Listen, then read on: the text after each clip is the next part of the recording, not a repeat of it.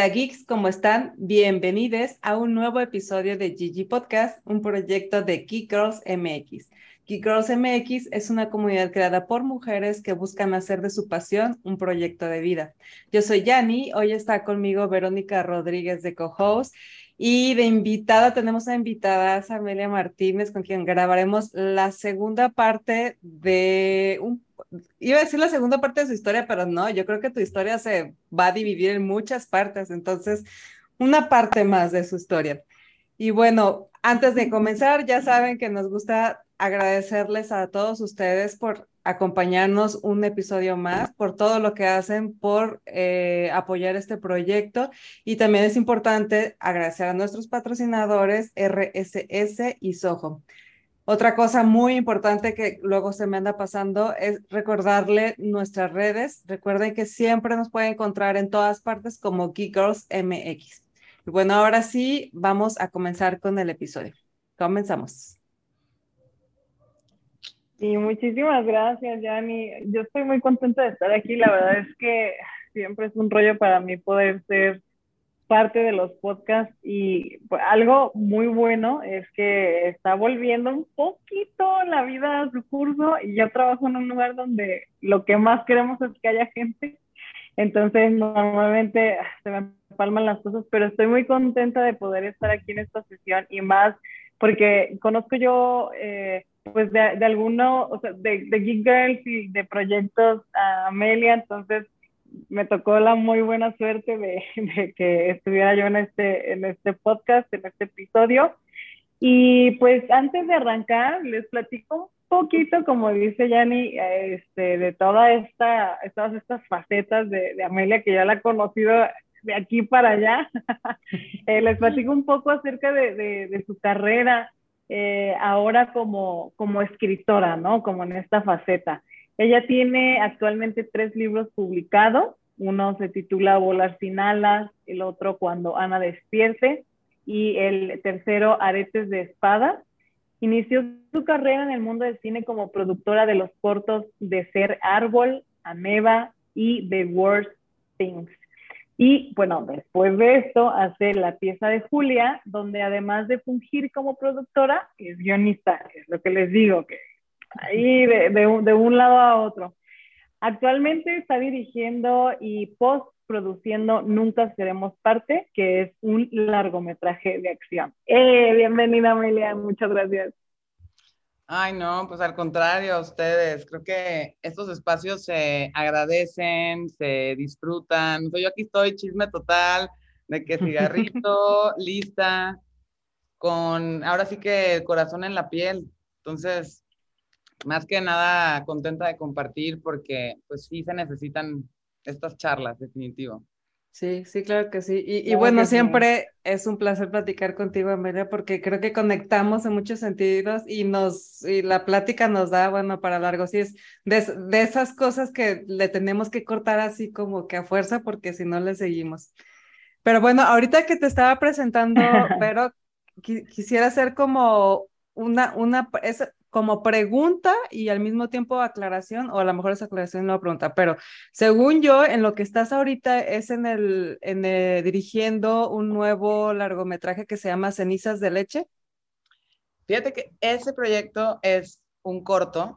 Que ah, es corto, ok. Efectivamente estoy dirigiendo. Es la primera vez que voy a dirigir un guion que no es mío, ah. pero de hecho el guion es de Crack Guzmán, bueno, Ana Karen Guzmán, es este, ella es mi pareja, mi compañera y estamos muy emocionadas porque justo, justo hoy firmé el convenio con Proyecta, que quedamos seleccionadas, Secretaría de Cultura nos La verdad es que es, es que te digo, es una locura porque em, de hecho la peli de Nunca Seremos Parte pues ya se terminó, ya ah. fue estrenada, entonces ya ahorita también ese como bebé, porque sí son hijos, o sea, hijas. Sí.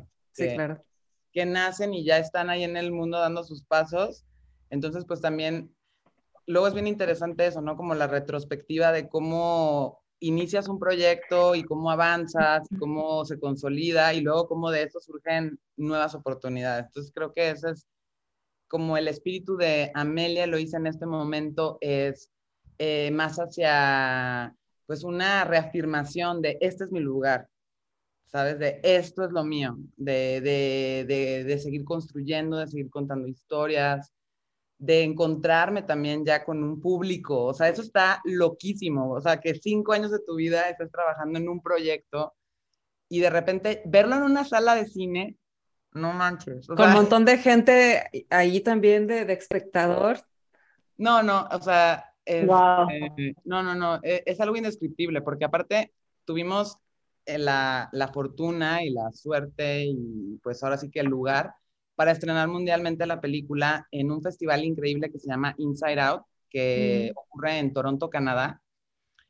De verdad yo estoy tan agradecida con el festival porque me invitan a mí y también a la actriz principal que se llama Adriana Palafox. Entonces, imagínate, o sea, te sientes como viviendo tu sueño celebrity total, ¿no? O sea, de que vas a viajar a otro país este, a ver la película, ¿no? Y aparte, pues estuvo muy cotorro porque se unieron como al hype de ir este, una de las productoras, que es Jessie Carrillo, y también la otra chica que también es coprotagónica de la peli, que es Magnolia Corona. Entonces ahí vamos, cinco soñadoras, cinco creadoras, trepadas en el avión, con cero expectativas, porque realmente es como que no sabes qué va a pasar, ¿no? Yo estaba aterrada de que decía, güey, ¿le van a entender a la película?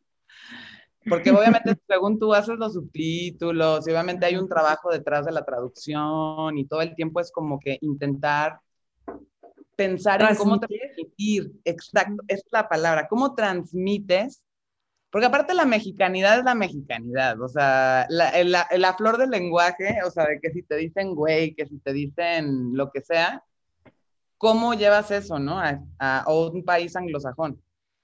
Entonces yo estaba poquito menos que aterrada. Aparte, es la primera vez que la película se va a ver en una, con una audiencia.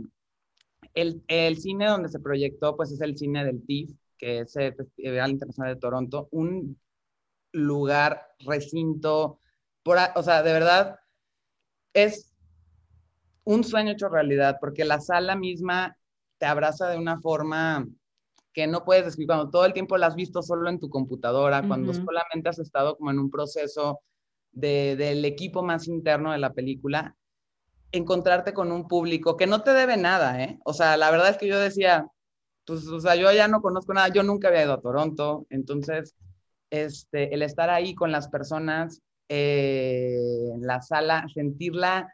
La reacción que se rían, que lloren, que no, no, no, o sea, cuando se apagó la película, o sea, más bien cuando se termina la película y sale de que no, no lo crees, o sea, dices, ¿cómo? Amelia Loisa escribió y dirigió eso, qué locura, soy yo, ¿sabes? yo soy Amelia Loisa.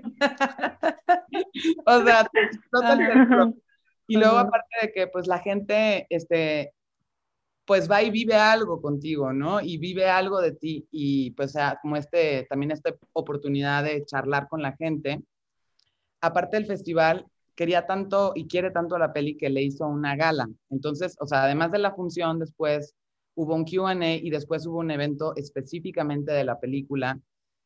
El tener la oportunidad de sentir y vivir las reacciones de las personas no creo que haya algo que pueda, o, o, sea, no, no, no, no tendría yo las palabras para describirlo, porque aparte estábamos, como te digo, todas las cinco, cinco mujeres, cinco creadoras, cinco soñadoras, cinco mujeres que no, nunca imaginamos el impacto que podía tener un proyecto independiente realizado en Jalisco, o sea, todas las dificultades que te puedas imaginar. Y eh, fue muy hermoso y todavía más hermoso porque ganamos el premio del público, o sea, ah. de todo el festival, con gran programación, porque es de verdad es de los mejores de festivales de diversidad, que celebran la diversidad, que, que buscan estos temas. Y pues, o sea, yo siempre decía, no, pues ya gané, o sea, ya estoy yendo a Canadá, o sea, ya, ¿qué más voy ya, a Ya con eso. Sí, de que no, pero luego gana. No, bueno, ya, ahí ya, ya, ya te acabaron, ¿no? O sea, de que ya. Entonces fue muy, muy bonito. Y ha sido todo muy como, como una ola que te revuelca. De hecho, yo describo mucho la película justo así, ¿no? ¿Qué es la película? Es, es una ola de emociones, es una verdadera oportunidad de sumergirte en, en un mar, este, no solo filosófico, pero sino propiamente un mar donde no sabes si vas a sobrevivir, donde no sabes qué te va a pasar. Y donde no tienes el control, donde estás a merced de, del agua, de la marea. es, una locura. Entonces, pues ha sido justo, ¿no? Entonces fue un buen como que, como que empujoncito y luego ya ahorita también tuvimos la oportunidad de estar seleccionadas en el Festival de Cine Guadalajara. Mm. Y es otro cotorreo completamente diferente, porque ya es ahora el miedo de qué va a decir tu gente. yo me encantaría como hacer una pregunta, o sea, ¿no sienten que a veces la gente que te conoce es la más crítica contigo? No sé, ¿qué opinas? Totalmente. Pues si no, por lo menos son las críticas que tú te tomas más a pecho, porque puede ser que yo siempre he dicho, tengo una facilidad para que en general realmente no soy del tipo de personas que se preocupe por qué van a decir o qué diga el vecino, o ya sabes, no, honestamente tengo esa facilidad, no me preocupa el que, el que, el que dirán pero me importa mucho, por ejemplo, la opinión de mis papás, de mi pareja, de mi hijo. O sea, si, si dentro de mi círculo así cercano hay una opinión con, que, que no sea precisamente positiva o a lo mejor vete, tú hay más allá de positiva o negativa, la que yo esperaba, ahí sí me puedo azotar un rato. Sí. No sé, ¿tú qué piensas, Vero? No sé si me escuchan bien, porque yo como que de pronto las veo medio cortado, pero si me escuchan bien, yo, yo platico. Eh, fíjate que eh, a mí todo lo contrario. O sea, a mí siempre, o sea, yo crecí como de que, ay, qué bueno pintar, ¿no? Más bien se me ha ido quitando, pero ha sido un chambón, o sea, de que pues ya ni modo, ¿no? Eh, por ejemplo, mi mamá era más bien como ya ni, como, ay, hija, ni te conoce, ¿no? Me acuerdo que ella siempre, ese era su lema, ¿no? Ni te conoce. Y, y, ya la aplico yo así, no, bueno, ni me conocen. sin embargo, hay una frase, y no por nada existe, que dice que este, nadie es profeta en su tierra, ¿no? Yo iba a decir eso, es que eso es una realidad, o sea, ajá, verdad es que, ah, güey, cual Jesús crucificada, o sea, sí, claro, y, y, yo lo veo mucho, por ejemplo, con creadores de contenido, que, o sea, en TikTok, en YouTube, ¿no? Que dicen, güey, a mis amigos les daba cringe mis videos, y me criticaban. Y ahora ya tengo un fan base de cientos de miles de viewers y no son mis amigos, ¿no? Entonces, es algo súper común que pasa cuando tú expones tu trabajo, ¿no? Y que pasa mucho, por ejemplo, en mi área que es marketing, que es algo tan público, ¿no? O sea, la gente cercana a ti la que más, ay, pero es que se van, él pudo haberse visto así, o el copy pudo haberse visto así, ¿no? O sea, en, en, cosas como un podcast, o sea, todo lo que sea público, pues, este, la gente se está cercana a ti y muchas veces no tienen ni el filtro para hacerte el feedback bajo la creencia de estamos en confianza, ¿no? Está, es, tremendo eso, Al pues. contrario, porque sienten la confianza, nunca se ponen a pensar, ese banner le pudo haber tomado siete horas de trabajo. Ese copy no está ahí por gratuitamente. O sea, también, es fácil eso, decir, ay, eso no me gusta. Claro. y también hay otra cosa súper importante, que no porque seas mi amigo, no porque sean tus amigos, son el target, ¿no? O sea, es que eso no te gusta porque tú no eres la audiencia, ¿no? Porque no lo hice para ti, ¿cómo te explico? Ajá, también es eso, ¿no? Eh, pero fíjate, Amelia, que ahorita que decías eso de que soy yo, ¿no? Soy yo la que escribió, soy yo la que dirigió. Quisiera que, que platicáramos, eh, normalmente en este podcast, eh, digo, porque sé que hay como esta continuación de tu historia, hablamos como a modo cronológico de que no, pues yo estudié esto y luego hice esto y aquello, pero y luego ya se habla como de esta parte, y bueno, logré mi, mis éxitos, ¿no? Lo conseguí, toda esta parte, pero a mí me gustaría mucho que habláramos de cuando logras, cuando consigues, cuando eh, llegas, ¿cómo lo recibes? O sea, todo el tiempo estás navegando hacia un objetivo y a veces lo menos que haces es disfrutar, saborear, o sea, recibir la parte, la parte sabrosa de, de un logro. ¿Cómo fue para ti e, ese proceso, no? No, perdón, ya ni ibas a decir algo. No, es que estoy segura, estoy segura que eso no viene en tu guion. La parte de cómo, cómo recibir los frutos de tu chamba, eso seguro no viene en el guion que escribiste. Entonces sí, es súper interesante la pregunta de Vero. Em, fíjate que creo que la respuesta viene de algo, ah, justo, paréntesis, este, pues ayer de que compartí, ¿no? De que, oigan, ya habíamos grabado parte uno, este, si no lo han visto, aplíquense, pónganse al chismecito. Y una amiga, este, es una amiga nueva que hice en estos meses, pues decidió meterse y vio el podcast, ¿no? Y me dice, no manches, este, qué cañón esto que comentas de tener confianza en lo que creamos y pues regresó como un poco como esta onda de, de cómo asumirnos como creadoras que yo creo que era mucho mi trip en ese momento, porque fíjate que para muchas chambas, este, para presentarme con productores de otro nivel, como que eran de que, amiga, no eres directora hasta que no estrenas la película. Es como, sí, muy bien, tú, y si platicas, y hay qué padre que tienes tus guiones, y sí dirigiste un corto, pero pues es un corto. Para ser directora de películas tienes que dirigir y estrenar. Punto. Wow. Entonces, como que todo mi cotorreo antes de esto era como realmente yo no sentirme chiquita en un mundo donde queremos ser estas autoras, estas voces. Y entonces, regresando a la pregunta, ok, ya, Amelia, ya estrenaste, ya eres directora, ya puedes ir con ese productor que te dijo de que, a ver, bebé, aplícate. Eso es como... Y fíjate que es bien cañón porque te das cuenta que la respuesta sigue siendo la misma, o sea, tenemos que este, creérnosla. yo con gran humildad te digo que pues sí, cuando ves tu nombre en esa pantalla tan inmensa y no te la crees y luego es como que pasa al frente y di algo, es que creo que nunca estás preparada tampoco para eso.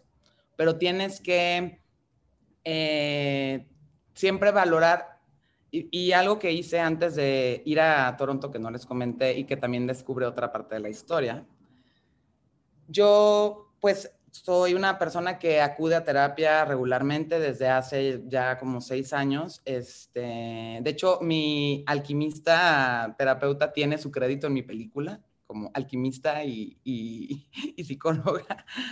Entonces, yo le decía a ella, ¿sabes qué? Mira, para curarnos de espantos y para que sea este como un momento para mí y para la obra, antes de cualquier juicio, antes de cualquier público, quiero que tú y yo vayamos a ver la película a una sala de cine. Quiero vivir el momento de, asumir mi obra antes de que la tenga que ir y asumir con un público, porque eh, me pasó con el corto, o sea, yo, eso me sobrepasó. ¿Sabes? En un sentido de que no puedes nunca asimilar que es tuyo y que aparte cuando ya lo estás asumiendo hay gente diciéndote sus comentarios, qué le gustó, qué no le gustó, qué, qué hubieran hecho diferente. Y también en esta sesión que yo tuve con ella, decidí invitar a mi padre, este, porque pues la historia es muy personal y había en ella un personaje que tiene como tintes de él y de cosas que yo viví con él y también quería que él no tuviera esa, ese trago amargo o ese trago en general de ir y verse en pantalla reflejado, pensando como que, ah, esta es nuestra relación, porque finalmente es ficción, ¿sabes? O sea, no, eh, lo, que, lo que debe de ser lo principal es el entretenimiento, no es tanto como que, ah, esta es mi biografía, porque no es mi biografía. Y en este ejercicio de ir y ver la película, sin tener ninguna expectativa y sin dejar que nadie más la tenga, para mí fue el regalo más grande y el primer momento en donde yo entendí que esto era mío. Y que no importa si la gente lo odia o si la gente lo abraza o lo aplauda o si gana un premio, o sea, pero te digo como que eh, construimos estas ideas de lo que pensamos que es el éxito. Y yo con la entrega de esta obra veo que si podemos sentir orgullo en lo que hacemos, aunque sepamos que no es perfecto, porque no lo es. O sea, yo sería una mentirosa si te digo que, ay, es todo así perfecto, obra maestra. No lo es, pero es mío. Creo que en ese sentido es este, como, pues, cuando, y más, o sea, ustedes que han tenido un hijo se entienden, ¿sabes? Como que ya no estás pensando en si es perfecto, es más bien como es mío, es, es, es de mi carne, es de mi alma, es la salud. Es una parte de mí. Le puse todo el corazón a eso. O sea, Lo bueno y con lo malo que le salga y que luego le descubran, porque luego aparte, cuando empiezas a verla con un público, empiezas a descubrir cosas de la obra también. no eres solo tú con tu, ay, esto es mío, ya, o sea, llega un momento en que la realidad se come cualquier eh, comentario. Entonces, creo que ahorita toca mucho mantener los pies en la tierra, no dejar que te engolosinen, porque de hecho, algo que también hablaba, este, y con otras personas que también se están en este medio, decían, no, güey, es que luego vas a hacer la segunda y la gente siempre o te va a comparar con tu primera obra mm. o van a decir, ay, perdió lo que daba, ya no es honesto, ya no está esto, porque a la gente se le hacen fáciles las críticas. No, bueno, porque siempre tiene algo que decir, ¿no? Todo mundo. Es muy chistoso porque se convierten como cuando el papá que ve el, partido de fútbol, ¿no? De pronto todos los hombres son directores, bueno, no voy a, a André Género, todos los que opinan viendo el fútbol son directores técnicos y lo harían mil veces mejor. Sí, claro, aunque no corran ni 15 minutos. No, aunque en su vida hayan pisado una cancha profesional, ¿no? Claro, sí, sí. No, y es, es, es, la verdad, o sea, por ejemplo, ahorita tuvimos una función en Monterrey y hubo unas personas que me decían, oye, es que todo se ve muy orgánico. ¿Qué tanto es improvisado? ¿Qué tanto de esto realmente estaba pensado? Yo le digo, todo bebé. O sea, esta sensación de que estás viendo una vida y dice, güey, nunca me lo había imaginado. O sea, cuando yo le dije que grabamos 22 días, y que estaban viendo una hora y media, porque no hay a veces una comprensión y porque, porque no importa que no lo comprendamos, vamos por el entretenimiento, vamos por esa hora y media. Olvida tú los 22 días. Pero claro que no, y no es por escudarse y no es por decir de que, ay, este, admiren mi trabajo, no, pero justo hay que quitarle eh, el, el valor que los demás le dan a tu trabajo. Tú le tienes que dar un valor. Tú lo tienes que ser la primera fan, la primera que te gusta, la primera que está cómoda. Y yo honestamente, si no me sintiera cómoda, aunque me hubiera tomado todo lo que me tomó, nunca lo hubiera mostrado. Porque creo que la única persona a la que importa satisfacer en un nivel de satisfacción es a mí. Y si aparte hay otras personas que les gusta y que se suman y que le entienden, digo, padrísimo. Y aparte, pues también es estar como como, y que es un tema que también ahorita valdría la pena conversar, de que hay una necesidad de lo inmediato. ¿Sabes? Ya acabaste y qué vas a hacer. ¿Y ahora qué sigue? Sí, está, está cañón eso, ¿eh? Está cañón. Y pues es eso, ¿no? Como que, como que hay que darse el tiempo, hay que darse los espacios. Este, yo afortunadamente me siento pues muy privilegiada porque he estado siempre en contacto con historias y estoy constantemente desarrollando y pensando y buscando. Pero sí es agresivo que alguien está viendo algo y ya te está preguntando lo que sigue.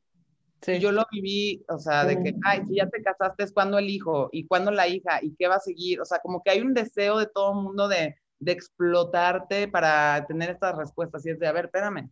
Qué prisa, además, ¿no? Por eso justo hablaba de esta parte de cómo disfrutas cuando ya llega por lo menos sabroso que se supone que es como la cúspide, ¿no? Es lo que menos, porque ya estás pensando en qué sigue o porque ya te estás preguntando en qué más, ¿no? Entonces, eh, como que, o sea, me, lo, me pasa mucho por la cabeza ahorita ese tema. Cuando tengo un milestone, no sé, o sea, como que, bueno, check, ¿no? Pero ¿por qué? ¿No? O sea, porque tampoco no vas a estar celebrando un logro todo un año, ¿no? pero, pero sí, o sea, creo que, que va mucho de la mano a esta necesidad de la inmediatez y del qué más, qué más, qué más. Pero sí vale la pena tomarse ese tiempo de decir, lo logré, maldita sea, ¿no? Entonces, eh, sí, creo que sería, como, no, o sea, como que creo eh, hablaba yo con una amiga que como que nos hace falta tener más rituales, ¿no? No sé, o sea, como que en general, el pre, el durante, el post, el post, esta cuestión como de me doy el momento de tener este ritual para saborearlo, ¿no? Y me, me incluyo mucho en eso porque me pasa mucho por la cabeza el, el cómo dejamos de lado algo que antes se hacía todo el tiempo, los rituales, pues no es algo nuevo, al contrario, ¿no? Es algo milenario. Entonces, eh, sí, no sé, como que es algo muy constante y, muy, muy atropellado que sucede, ¿no? Ya ni perdón, te interrumpí. ¿Ibas a decir algo? Iba a decir que además no es justo porque, o sea, Amelia pasó, dices que cuánto fueron, cuatro o cinco años produciendo la película y no se vale que se acabó en una semana que la estrenaron y ya listo, o sea, no, porque, porque fueron cinco años de tu vida con emociones, con experiencias personales, con un chorro de cosas, con parte de ti que no, pues no, o sea, no, no te, no puede ser que se acabó en dos semanas que la estrenaron y listo. No, por eso te digo que justo creo que la palabra que usaba Vero es muy importante. Para mí mi ritual fue eso, presenciar ese nacimiento, ¿sabes? Seleccionar el cine donde yo quería ir a ver la película con una persona que me acompañó emocionalmente todo ese tiempo. El verla con mi padre este, fue muy fuerte porque aparte, pues te digo, es que vas como en seis carriles al mismo tiempo, ¿no? Este, yo tenía cita en el SAT. El SAT, yo tenía casual cita en el SAT para mi firma electrónica, que es un dolor de cabeza sacar cita últimamente. Pero yo quería ir a un cine en específico, yo quería este, verlo en un cine especial para mí, ¿no? Y yo les mandé un mail en su momento y pues, pues a veces pasa de que nadie te pela porque es como que, oigan, este, buenas tardes, este, quisiera ver mi proyecto, pues nadie me peló. Y justo dos días antes de la fecha me escriben, sí te podemos prestar la sala, pero solo a la una de la tarde. Claro que era la hora de mi cita del SAT. No, y yo llevaba dos meses, no es broma, dos meses esperando. Maldita ley de Morphy. Y dije, ¿qué hago? Y dije, pues ni modo, no voy al SAT.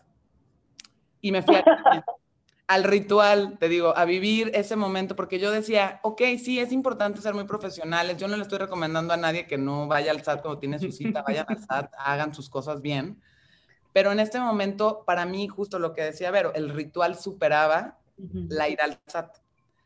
Te voy a decir algo que me voló la cabeza después, que nunca lo imaginé mi papá falleció entre, mm. entre ese ritual y la ida a Canadá. Entonces, o sea, a veces acordarme de eso me... Sí, sí, no, no, no. De hecho, sí, sí me enteré y ni más sentido pésame.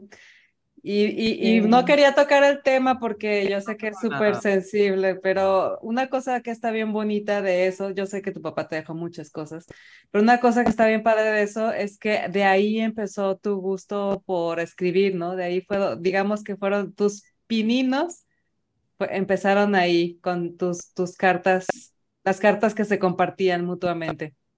Sí. Ay, qué hermoso. ¿Pero él escribía o cómo inicia? Él se autodenominaba un filósofo de cochera, un nómada de la vida. Él... Que tuvo una hija que es tigra profesional, by the way. Solo, un hombre así y mi madre. fíjate que es algo bien importante de, de, honrar a nuestros ancestras y ancestros y pensar en dónde venimos y qué nos hace entonces yo de una mujer como es mi madre, que a veces no hablo mucho de ella, pero es un pilar en mi vida muy importante, este, que ella es una mujer mucho más práctica, una mujer asertiva, luchadora, incansable, este, de ella vengo como con ese fuego. Ella aparte es Aries, entonces es como una líder natural, así, viva los Aries las Aries del mundo. Mi papá eh, siempre fue un hombre un poco destruido, un hombre de esperas, un hombre de, de, muchos dolores y silencios. Él era nómada, él viajaba en su combi, Este, de hecho, él descubrió muchísimas playas en México este, y pues hizo grandes aventuras, pero fue un hombre que no estaba presente de una forma física en mi vida, ¿sabes? Como una figura casi mitológica en mi, en mi existencia. Entonces, nuestra correspondencia era lo que compartíamos realmente, porque él nunca se hizo cargo como un padre. De hecho, es algo que yo, y hablando de nuevo de las maternidades, que antes de que empezamos a grabar estábamos platicando, o sea, mi mamá se fletó sacarnos adelante. Y es muy fácil porque, ¿sabes? El papá a veces tiene el lugar de, ay, el divertido, el que tiene la lana, el que te lleva al cine, el que te lleva al parque, ay, qué padre es mi papá. Y la mamá es la que te regaña, la que te dice haz tu tarea, la que te cómete los vegetales y mi mamá le tocó ser una madre que tuvo que ver cómo arreglar el mundo para mandar a mí y a mi hermana a un colegio, para darnos eh, la oportunidad de estudiar, de conocernos. Y él pues sí era solamente como una especie de, de fantasma, de un aventurero. Pero bueno, de ahí me viene este ADN creador y a pesar de todas las carencias y a pesar de todos los silencios que ahora ya van a quedar infinitos, digo, bueno, ¿cuál es mi herencia, no? Pues mi herencia es esta piel, es esta sensibilidad que nunca voy a poder negar y que aquí está y la abrazo. Y agradezco no haber ido al SAT ese día, agradezco haber ido al cine, agradezco haber visto esa película con él, porque habría sido muy difícil para mí eh, compartirla con más personas porque te digo, las relaciones humanas son complejísimas y creo que esto que decimos de cómo, cómo, cómo nos llevamos con nuestros padres, que idealizamos, que pensamos que todo lo pueden, que también eh, pues están viendo cómo vivir su vida también mientras nos están dando todo lo que tienen que darnos. Y pues sí, este, yo ahorita también estoy en un proceso de, trabajar en, un proyecto que, hable también de su vida y nuestra relación y de, quitarle el mito al hombre, porque aparte él tuvo su fama dentro del mundo de las combis, o sea, él lo conocen como Don Pedro y gente venía a verlo y querían saber sus aventuras y, o sea, es un hombre, o sea, como, como figura, dices, wow, como padre, eh. Entonces creo que luego hay que hablar de esas cosas también, ¿no? Como como lo, lo, lo, fácil que es poder ser una fantasía, lo difícil que es ser una persona presente, una persona educadora, una persona con quien confiar, alguien con quien le puedes hablar, oye, tengo una emergencia. Te necesito ahorita. Y está cañón. Sí, y también mucho como la congruencia, ¿no? O sea, que como papá necesitas tener o sea, desde el ejemplo de no le puedes pedir que coma calabazas si tú no te las estás comiendo, ¿no? O sea, es algo súper fuerte que vives cada día. Y justo, es que lo que dices tú de cómo la complejidad de las relaciones humanas, ¿no? Y cómo eh, uno puede tener tantas variantes siendo la misma persona, ¿no? Porque como este, este, este don Pedro, ¿no? Podía ser como un héroe en el sentido de decir cuántas, cuánta gente lo ha de haber conocido y decir, yo quiero esa vida, ¿no? O sea, yo hubiera querido ser ese viajero, pero que sacrificas y, y, creo que es algo que, digo, no, no, no digo que ya no pase ahora, pero que antes pasaba mucho más, ¿no? Mi percepción es esa de, híjole, sea como sea, pero tengo hijos, ¿no? A lo mejor ni los cuido, a lo mejor ni los pelo, no me tocar, pero, pero yo ya cumplí con esa parte del, de la Como dices, check. ¿no? Exacto. Y que, que sea Carlos quien se tenga que hacer, que pues gran mayoría de las veces la, la mamá, ¿no? Como dices, ¿no? Mi mamá se fletó para hacer las cosas. Y, y qué fuerte como darnos cuenta que ahora cuando muchas personas jóvenes dicen, no, yo no quiero tener un hijo, hay este juicio, ¿no?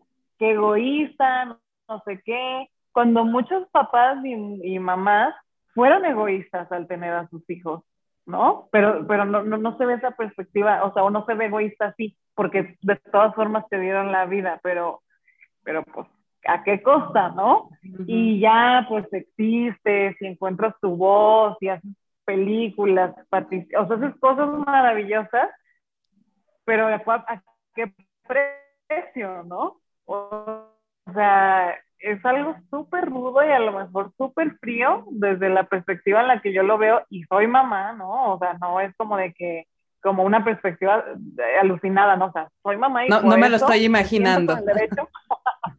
sí, o sea, porque yo lo, lo, lo vivo todos los días de mi vida, ¿no? Entonces, y yo, o sea, ¿qué les puedo decir? Sí había veces, sobre todo al inicio de mi maternidad, que yo decía, güey, agarro mis cosas, me largo y no me vuelven a ver, ¿no? o sea, me desaparezco y me voy a iniciar una nueva vida en Playa del Carmen, ¿no? Y me voy con un argentino por ahí.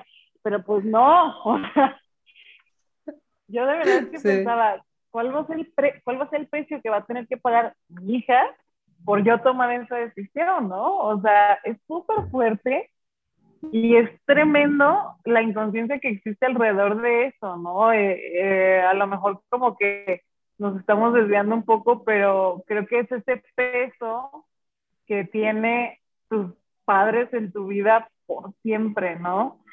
Entonces, híjole, eso es tremendísimo. No, pues es que es de donde vienes, es tu origen. Y, y yo, pero pienso que el problema, o sea, la chamaquiza va a venir como sea, ¿sabes? Porque la vida se va a imponer siempre. Y, y, yo no siento que se pueda controlar. O sea, puedes, puedes decir yo decido no o sí, pero hay un montón de casos y hay un montón de situaciones donde realmente, desafortunadamente o afortunadamente, la vida se va a imponer y nos va a tocar bailar con la que nos pongan y tener este proceso y este tiempo de asimilar y, de, regresando a los rituales, a la, al conocernos, al tener este encuentro, profesionalmente o no profesionalmente, yo sí le diría a cualquier persona es, conócete.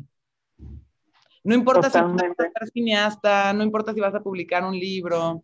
Y eso fue de las cosas que me dejó también como mi papá nunca tuvo un ego de, de, fama, de compartir, o sea, todo lo que él escribió en muchos sentidos fue muy privado, solo para él. Y crear un mundo interno no es solamente para un artista. O sea, tener algo en lo que tú crees, Buda, Cristo, la Virgen María, lo que sea, y aparte tener un mundo espiritual que te llene, y conocerte a ti es algo que no importa si eres abogada, doctor, contador, o sea, yo no creo que hay un límite o, una ración de vida que no nos podemos dar, ¿sabes? Es, como, y, y, hablar como mamás que no lo podemos todo o que como papás no lo pueden todo, o sea, creo que tenemos que también aprender a encontrar nuestra humanidad, derrocar y destruir todo lo que busque eh, una perfección. La perfección es un gran enemigo, gran enemiga de, pues en general, porque nos impide hacer, nos impide presentarnos, nos impide hablar, nos impide mostrarnos. Y pues yo creo y nos llena de temores también. Sí, no, no, no. Bueno, pues es que hay un montón de, cosas y, y, creo que lo, lo, difícil de ser una persona que se dedica artísticamente profesional, que alguien te juzgue tus sentimientos, que alguien juzgue tus imágenes. Y está bien, juzguenlas. Por eso tienen que ser mías. Y primero que de nadie más, o sea, si a ti no te gustó, si a ti, o sea, eso ya es independiente. Sí. Entonces, este, pues estamos en un constante ejercicio y yo al menos tengo un compromiso de, de, de honestidad que no se la debo a nadie más que yo cuando me confronto a mí y decir, ok, Amelia, tú sentiste esto, tú piensas esto, ok, y podremos evolucionar y a lo mejor en 10 años veo eso y digo, híjole, ¿cómo hice eso? sí, claro. Pero también es, es, lo mismo, es celebrar el origen, es de, ahí empecé, con dignidad, ¿sabes? O sea, sin estar dando como mil explicaciones, porque luego, y yo lo he visto más en creadoras mujeres, ¿eh? Necesitamos darnos como mil explicaciones. Es como de, amiga, Déjate de explicaciones, güey. Justificaciones. Necesitas de verdad tener los argumentos según tú válidos para justificarte. No tienes nada que justificar. Pero porque son pedidos, porque son pedidos. Es que ese es el punto, que es como por, ¿no? Entonces, como que pero caemos en eso. Eh, ah, es que nuestro error creo es ese. Sí, yo creo que nuestro error también es caer en eso, porque también tienes la opción, sí, o sea, es cierto que culturalmente y todo esto viene, ¿no? De, de ya que lo haces por default, pero también ya estamos en un punto en el que no lo podemos cuestionar y podemos decidir, decir, güey, yo no necesito una justificación para hacer. O sea, yo ya vine, yo aquí estoy, punto, ¿no? Exacto, porque eh, y si alguien te pregunta, ay, ¿por qué hiciste eso? Porque quise. Ay, ¿y por qué este es verde y no azul? Pues así me gusta. O sea, porque yo lo hice. Sí, es como que, ay, ya, qué diva, qué anda. No, pues a ver, cuando tú hagas tu dibujo, cuando tú hagas tu banner, cuando tú hagas lo que sea que vas a hacer, tú ten todas tus opiniones. Pintarlo de tu color, es que sí. O sea, es como cuando si alguien te dice de que, oye, ¿por qué pusiste esta camisa? Pues porque me gusta oye, ¿y por qué? O sea, no tenemos, no, no hay nada, no hay ninguna regla que diga que tienes que decir, ah, es que este color me combina bien y na, na, na, y el corte. Ese me, me gustó y me la puse y ya. Punto. Claro. Y el que soporte. Con la pena, ¿no?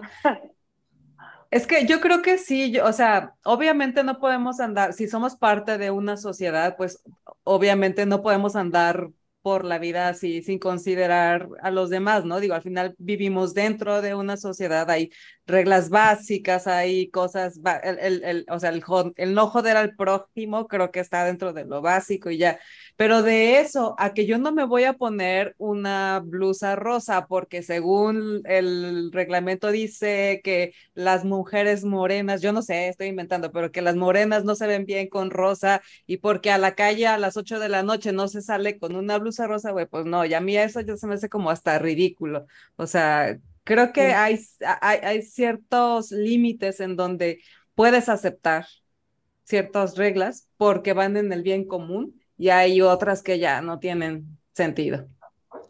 No, bueno, pues o sea, obviamente hay eh, pues reglas de convivencia de que hay que cumplir en una sociedad, pero hay que cuestionar a la sociedad también, porque creo que ese es el problema o sea, yo veo que eh, la estructura heteropatriarcal no es algo que excluya a, los hombres de, vivir en estos contextos también, ¿sabes? Porque ellos también están queriendo cumplir ciertos roles que piensan que es lo correcto.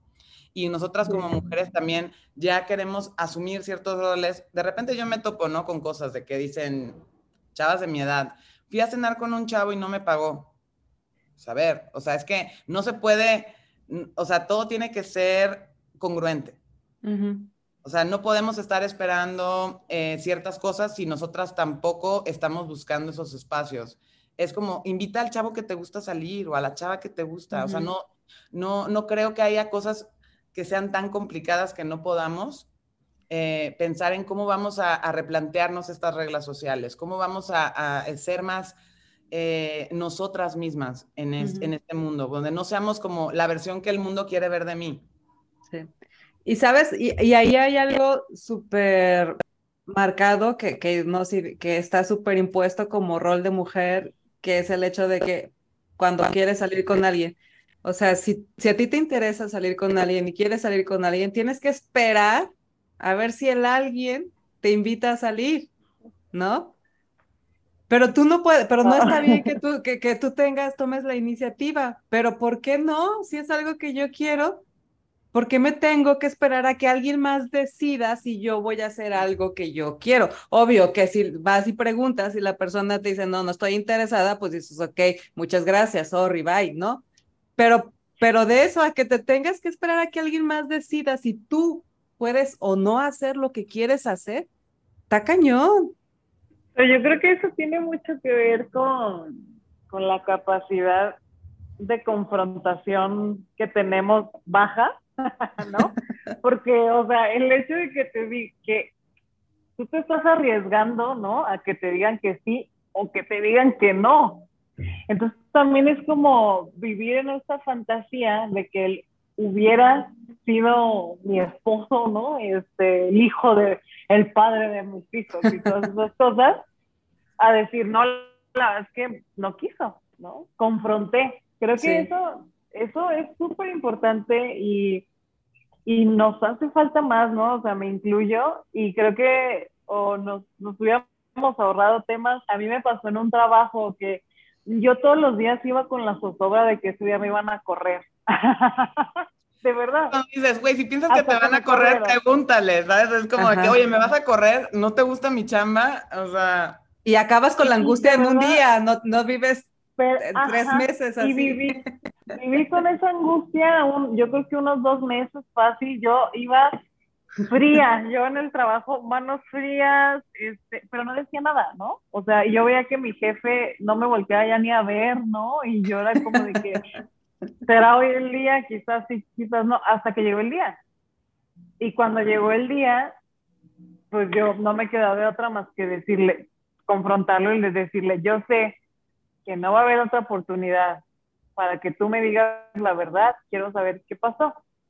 ¿No? Entonces, no me lo dijo por lo mismo, ¿no? O sea, no, no, no se atrevió a confrontar. Y creo que eso también es, es como una chamba que considero yo que tienen muy trabajada los creadores de contenido, ¿no? Como pues en tu caso, Amelia, en tu caso, Yanni, también, porque te confrontas a la crítica, que volvemos un poco, pero también a tu proceso creativo, o sea, te confrontas a incluso decir, tengo estas carencias o tengo estas deficiencias en el proceso que necesito pulir o necesito enfocarme o necesito entender que por aquí y por aquí no.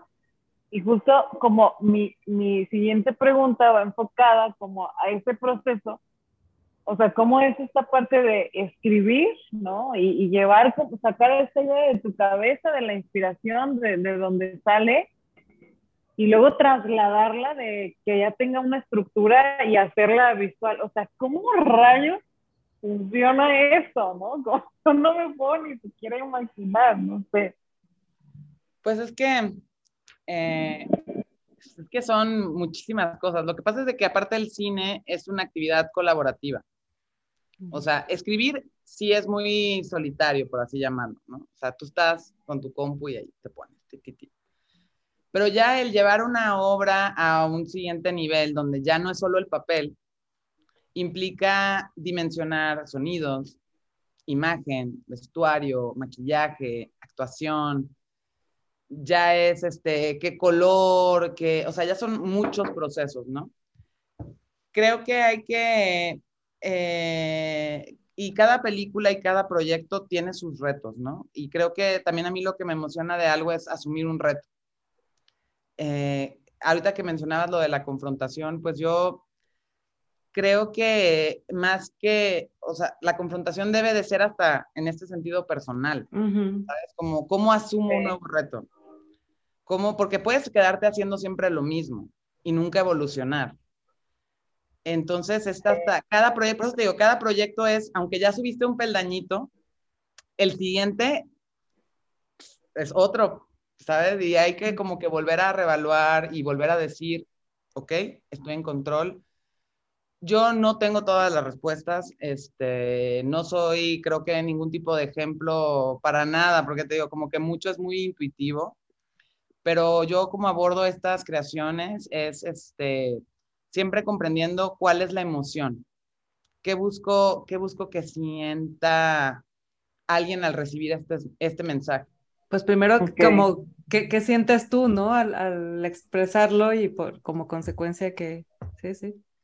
Y yo les decía, la, ya cuando, pues, eh, fue lo de la, fue el estreno de la película y me decían, ¿qué te deja esta película? Y le digo, bueno, pues es que es una herramienta para mí de sanación, porque yo busco abordar los proyectos justo como para reflexionar, para para ver lo blanco y lo negro y medio dibujarte un gris y, justo como que continuar en una exploración de, la vida. Entonces, en este proceso, pues te vas encontrando con colaboradoras, colaboradores que también van sumándole algo a eso que tú tienes. Eh, y es hermoso, o sea, ver, cómo se va construyendo algo con las otras personas que están conviviendo con el proyecto eh, de verdad es como una inyección de energía, porque lo más difícil es mantenerte como que en el mismo nivel de creer en tu proyecto por todo el tiempo que dura. ¿Sabes? Es como que estás cinco años diciéndote esto vale la pena, esto vale la pena, pero hay días que, la verdad es que hay días que son de la fregada. O sea, hay días que te levantas y dices, no manches, ¿por qué llevo escribiendo esto un año? O sea, es una tontería. ¿Y por qué estoy intentando poner esto aquí afuera? O sea, ¿quién lo va a ver? ¿A quién le importa? Entonces, creo que mucho es mantener siempre una mentalidad de, a mí lo que me funciona es tener en mi celular, tengo notas, siempre ando escribiendo notas. Y me gusta siempre cuando inicio un proyecto darme una nota y decir, Amelia, este es el origen. ¿Por qué estoy haciendo esto? Cuando todo sale mal, cuando todo es una porquería, cuando te dicen, amiga, esto es imposible, abro mi celular, claro, como, como el meme de, déjame llorar tantito, ahorita me repongo. que soy esa, ¿eh? Que va y llora tantito y abre su celular y ni modo, lea la Amelia del pasado y dice, mucha Amelia, aquí estoy, ¿eh? así al quite.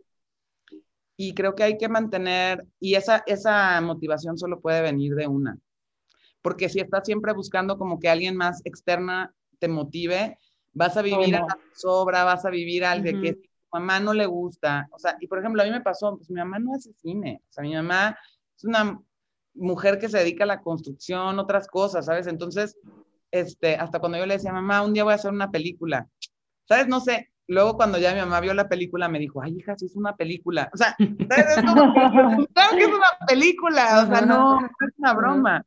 Pero es que todo es tan guajiro. O sea, y a lo mejor si llega alguien y te dice, voy a construir un puente, dices, ay, sí, su puente. Ajá, chido, bye. Pero, güey, luego hay puentes y los coches pasan encima de los puentes. Y, alguien, lo hizo puentes, ¿sabes? O sea, y alguien sí dio una clase de filosofía y alguien sí hizo la contabilidad. O sea, a veces hay cosas que pueden parecer como simples. Alguien sí hizo ese Facebook ad que te trajo nuevos fans y nuevas ventas. O sea, eh, somos eh, tenemos que ser a veces nuestra propia porrista. Yo creo que siempre, yo, creo. que sí, siempre, porque, porque si cuentas con, o sea, si tú cuentas con esa Amelia del día uno que dijo, estás aquí porque decidiste hacer esto porque bla, bla, bla, bla. Si tú siempre tienes a esa Amelia ahí, ya la hiciste, ¿Qué importa que nadie vaya al, al, cine? O sea, tú tienes a esa Amelia que está ahí y a ti es a la que siempre vas a tener o sea, la que vas a tener por toda tu vida, no importa qué.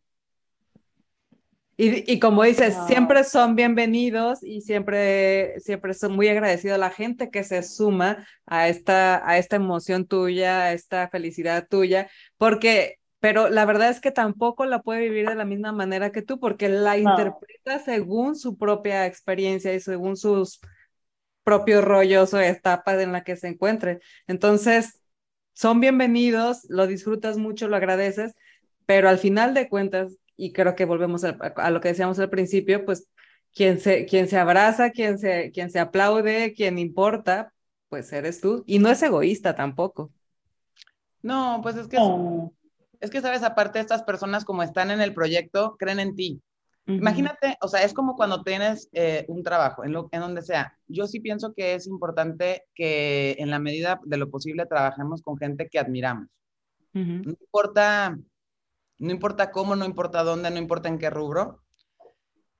Y el que haya una persona que asume una postura de liderazgo es importante también para las personas que están creyendo en el proyecto o que están en esa empresa o en esa agencia, sentir que hay un lugar a donde van. Entonces, si tú ves a tu jefa, te digo, ah, trabajo en un periódico y si tú ves a la jefa llorando diciendo que ya van a cerrar el periódico, ¿cómo te sientes tú? Sí, sí. Claro. Caes en pánico, dices, no manches, esta persona no tiene ni idea, esta empresa mañana va a cerrar, me urge otro trabajo. O sea, es, es que es eso, que finalmente hay un montón de gente que está confiando en tu visión. Y, y esa gente no le corresponde decirte, ay, Amelia, no, tu visión súper vale la pena. No, a esa gente no le corresponde. Entonces, hay que, y, vuelve a esto, o sea, si tú quieres ser líder, pues tendrás que vivir con tus decisiones. Para mí esa es una máxima de mi vida. Vamos a, vamos a vivir con las decisiones que tomemos. Y a veces va a implicar que no tienes el budget ideal para hacer tu proyecto o que vas a dejar pasar colaborar con X o Y persona o que ya no vas a poder rentar esa casa que te encanta. Ni modo, es difícil tenerlo todo. Y creo que es un mito muy fuerte en la actualidad. Nuevamente hablando de derrumbes, pues bueno, es que yo creo que todo es esto de derrumbar estas ideas que se venden muy comercialmente. Es como de, sea feliz. Pues, güey, ¿quién es feliz todos los días? Yo digo, hay que más a, más, a, más a largo plazo, es como busquemos una plenitud. En una plenitud habrá, habrá dulce y habrá salado. Y hay que este, entender que si no estás decidiendo nada en tu vida, entonces hay alguien que lo está decidiendo. Y entonces tampoco, tampoco estés ahí como... Es que pues, también eso es decidir. Tú decías, si eres, si eres líder, este, tendrás que vivir con las decisiones que tomas, seas líder o no, o sea, vives con las decisiones que tomas y que no tomas también. No, no, es que es, ¿sabes? O sea, como que, eh, y es algo bien cañón confrontar que puedes hoy tener todo bien seguro, pero cuando no es tuyo también hay veces que el tapete te lo quitan.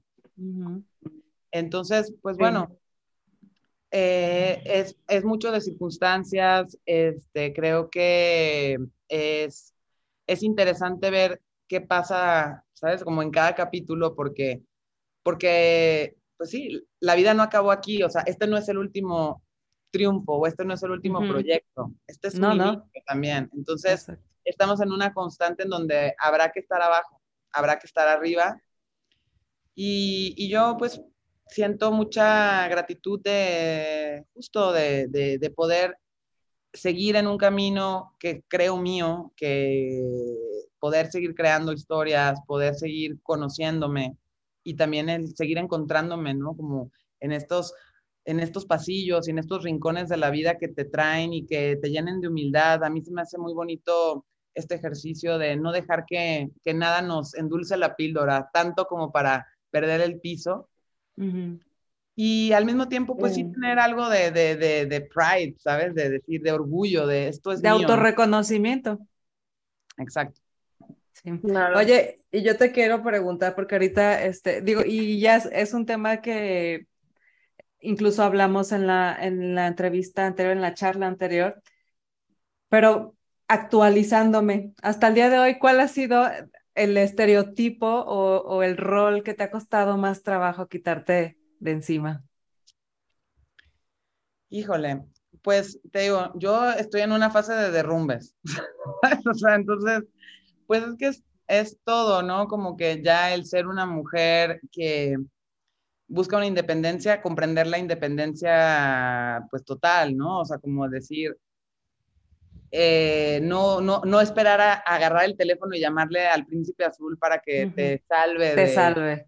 Ajá, o sea, es como que descubrir que tú eres la princesa, el rey, la reina, el lacayo, o sea, todo, el, el, realmente eh, ser autónoma en lo que estoy decidiendo, en lo que estoy haciendo. Y creo que pues siempre hay, sigan habiendo muchos, eh, pues sí, o sea, como eh, techos de cristal. Ahorita para mí, pues el, el, entrar a la edad a la que estoy entrando, voy a cumplir 35 años, este, pues eh, todo este tema de la maternidad es muy confrontativo, ¿no? Porque es como de qué vas a ser mamá, no vas a ser mamá, eh, qué roles puedo ocupar, ¿no? O sea, porque ya no soy la joven promesa, o sea, ya, ya estoy ruca para algunas cosas. y también como el decir, güey, ¿para quién estoy ruca? O, Ajá, sí. O sea, no puedo ser joven promesa de 70 años. Entonces es como, como que eh, ir cuestionando ciertas frases bien hechas, ¿no? O sea, en la industria es como de que, de, de, decir, pues no, o sea, yo no creo que haya una edad para hacer lo que tú quieras. Y, y también eso, como que irme, irme dando ese espacio de, de decir que no a cosas también. O sea, creo que es algo fundamental. O sea, el llegar a un momento en tu carrera en donde puedas decir no gracias a algo, uf, eso yo creo que es ya estamos hablando de... no otras ligas. O sea, el no tomar algo por necesidad, el no tomar algo por presión, el no tomar algo porque piensas que no va a haber algo mejor. Yo he aprendido que cuando dejas ir, sí te llegan cosas. Porque, eh, porque es la verdad, o sea, eh, no puedes vivir cosas nuevas si no dejas atrás. Definitivamente. Entonces, pues estoy en ese proceso como de decir, ¿sabes qué? Y es hasta cosas materiales, ¿sabes? Hasta, por ejemplo, ahorita pasé como una fase este, donde decidí como hacer una hiperlimpia de mi closet, ¿no? Y decir, todo lo que ya no siento que me represente, lo voy a regalar. Y, y, que se vale, ¿no? Se vale decir, ya no me representa. Exacto, y a alguien le puede encantar y le va a significar y se vale, ¿no? Como, como estar en ese constante.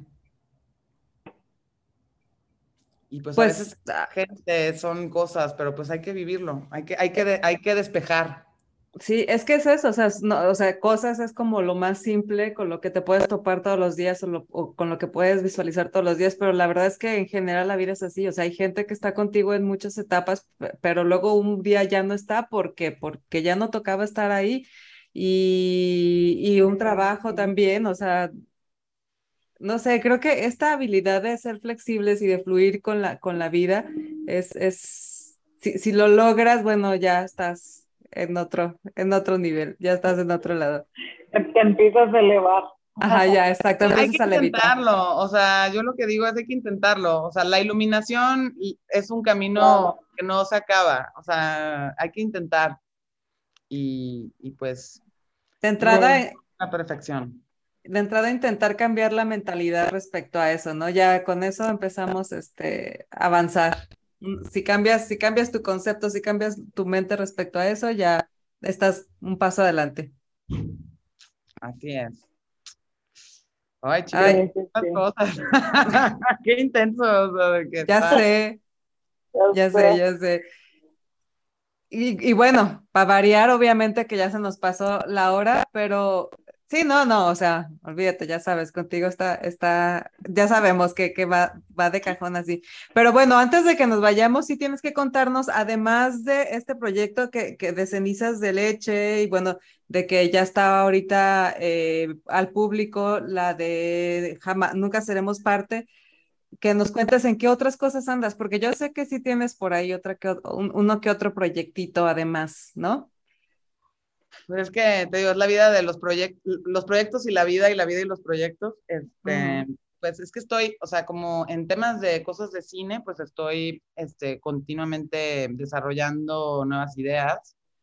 Eh, estoy trabajando en otro, en otro guion, que es, es una comedia, eh, que es La hija del rey. Y aparte tengo un proyecto de remodelaciones, este, que te digo, entonces, pues un poquito como de intentar mantener la posibilidad de una vida creativa. O sea, yo creo que eso es como que algo que me motiva mucho, como que si me invitan a algo, como poder decir, ok, cómo implementar, cómo repensar, cómo vivir, ¿no? Entonces, pues en estas cosas se me, se, se ha ido como mi, mi tiempo profesional y pues ahí ando, este, ahorita ya pues, estrenando, este, mi oficina decidí que no tenía que ser oficina, ya entonces la remodelé, ahorita esta semana se va a estar estrenando, ahí como un nuevo Airbnb. Pues, ¿Qué te digo? Y a la par, buscándolo, ganarme los espacios para más bien estar haciendo lo que yo quiero hacer, ¿sabes? Y eso es algo que creo que eh, hay que buscar a capa y espada una, una independencia emocional, mental y también económica, porque Sí. es la única manera en la que podemos realmente dedicarnos a lo que amamos, sea lo que sea, ¿eh? O sea, de que a mí lo que amo es ver la tele o estar con mis hijos o ir con mis tías, o sea, lo que sea que tú ames, ese tiempo, eh, ganarlo para lo que te interesa también. Sí, sí, ah, Sí, totalmente, totalmente de, de acuerdo. Oye, ahorita que decías del proyecto de remodelación, me dio mucha risa porque eh, tú te, ah, tú te dices contadora de historias y, y de verdad que sí, porque incluso en el proyecto este que tienes de remodelación, como tú le llamas, que es un, es un espacio que ofreces, ¿no? Para, para hospedarse. Yo estuve viendo fotografías y cuentas historias, o sea, realmente te puedes imaginar una historia con solo ver el espacio y digo, sí, esta mujer, sí, además de ser una tigra profesional, sí es una contadora de historia. Es que, ¿sabes qué? Es lo que decíamos, o sea, si te gusta hacer algo, hazlo siempre. Sí, O sea, no estemos esperando como el día que vayas a dirigir la película. Qué padre, cuando llegue y diriges la película es chido, pero luego también piensa cómo diriges tu vida, este, qué estás con, o sea, contar historias no está limitado al cine. O sea, yo cuento Claro. historias en mi celular, te digo, aunque sea con la Amelia del pasado, los famosos vómitos mentales, este, pues es eso, como mantenernos activas y felices, este, y buscar imprimir eso que nos da ese calorcito aquí. Yo decía, qué bonito que se te descongele el corazón. sí. siendo adultos a veces como que ya no nos damos permiso de sentir nada, ¿sabes? Como que ya estamos como que asimilamos un, pues sí, un, intermedio, una tibieza. Sí. Entonces, sí. Pues no, hay que, hay, que, hay que calentar motores, eso es lo que hay que hacer. Yo creo que nos da mucho miedo luego este, ponernos en una posición vulnerable. Por alguna razón le, le, tememos mucho a la vulnerabilidad, pero yo creo que ni debería ser tanto porque también es parte de ser honesto, ¿no? De ser honesto contigo mismo. Yo creo que se gana mucho después de, de eso. Sí. Pues sí, pero esos son procesos incómodos y lo que decíamos, ¿no? Confrontar es, es Es que hay cosas que se dicen fácil y se hacen difíciles, ¿sabes? Como que luego es muy bonito o, o muy como que, ay, qué padre, estas morras hablando de, de confrontar y de, ay, sus vidas y qué sensibles son. Güey, está cañón. Sí, eh, sí eh, O sea, igual que tú, yo también tengo mi terapeuta ya de... de... sí, sí, ya entra en, los gastos básicos. Sí, es de que tortilla, huevo, terapia. Terapia, sí, sí, sí, sí. Sí, porque obviamente es necesario. Yo no creo que está mal, o sea, no hay, que quitarle, o sea, no solamente la gente, o sea, porque antes asociabas terapia con gente así de manicomio, ¿no? Este, el hablar de las enfermedades mentales, hablar de trastornos, hablar de decir, oye, yo no me veo nunca reflejada en nada, o sea, yo creo que es pero si no estamos teniendo estas conversaciones, el mundo no va a ser diferente. Mm. o sea, es como, como, pues la industria piensa que nos está dando lo que queremos en todos los sentidos, como de que quiénes están en las portadas, quiénes son las personas que salen en las películas, quiénes, ¿Quiénes tienen más followers. Eso es como que... Ah. Y, y, vulnerabilizarse te pone así como que dices, ay no, yo nunca me he arrepentido de sentir, claro que da pena, claro que a veces dices, güey, qué oso, o sea, de que guárdame, trágame tierra, pero eh, pues mira, esta es la única, esta es la única vida que nos pueden decir que sí nos dieron, o sea, todo lo demás son promesas que nadie ha venido del más allá a decirnos que fue verdad. Una manera de comprobarlo. Pues, a vivir, chicas. Sí, pues sí, sí. Qué, qué, gusto siempre platicar con ustedes. ¿eh? Te digo que tanto que... Ah, ya sé. no se acabaría. Ya sé, pero bueno, sí, ya vamos a dejarte este, para que sigas con tus actividades. Ya sabemos que ha sido un día muy pesado hoy. Y, pero antes de que te vayas, pues déjanos tus redes, cuéntanos en dónde te podemos seguir, dónde podemos seguir viendo tus historias, leyendo tus historias, viendo tus historias, sintiendo tus historias. Ay, pues están más que bienvenidas a seguirme. Este, donde estoy más activa es en mi Instagram personal, que estoy como Amelia Loiza. Y ahí pues pueden ver en qué ando, mis vómitos mentales, mi, mi cotidianidad. Y claro que también hay una página de Facebook que es más de la empresa, de la casa productora, que es Vengare Films.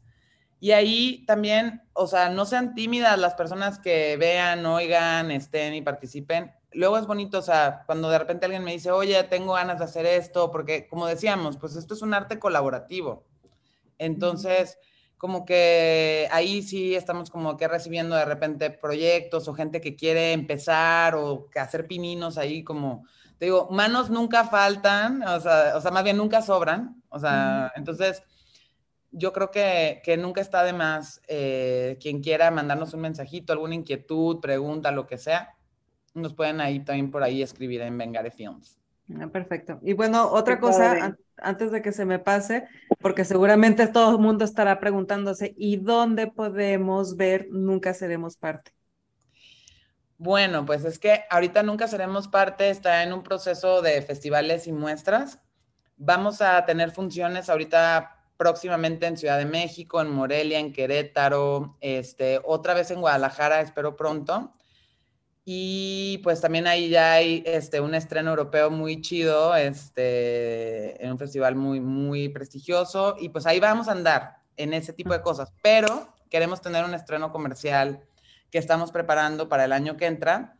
Todo esto depende mucho de que, pues justo, ¿no? De que la gente vaya a las funciones, quiera saber y pues también de repente, no todo el tiempo, pero sí aceptamos como invitaciones. Si alguien quiere, oye, ¿sabes qué? Me gustaría verla, quisiera como armar un grupo o algo, pues también de repente podemos hacer algo, porque son ejercicios de, colaborar y de estar y de aprovechar, ¿no? Como estas oportunidades de encontrarnos. Entonces, pues, ahí andamos a la orden, te digo. Lo de menos es preguntar, hay que preguntar, hay que pedir. Sí, por preguntar no pasa nada. ¿sí? No, no, no. Bueno, pues muy bien, pues muchas gracias chicas, muchas gracias a Amelia por estos momentos que, tú, que nos compartes, por tu tiempo, por esta súper a gusto la plática, como siempre. Vero, muchas gracias por sumarte a esta charla. Gracias chicas, muchísimas gracias. Siempre salgo muy inspirada de los podcasts, de verdad. Pues es eso, creo que es, es, es como esa dosis, ¿no? De, de, de, de, hay algo más todavía, y queda tanto, o sea, yo digo, no manches, ¿quiénes vamos a hacer en seis meses, en cinco años? Pero bueno, que seguir evolucionando y cambiando de look y estando en otros lugares y cotorreando otra gente, abrir, ¿sabes? Es, es muy bonito. Y gracias por invitarme, me encanta estar y colaborar y también, pues, compartirles un poquito de en qué voy.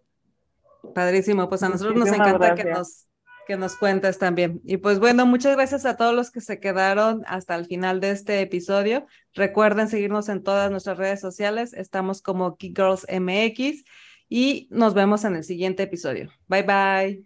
Adiós. Bye.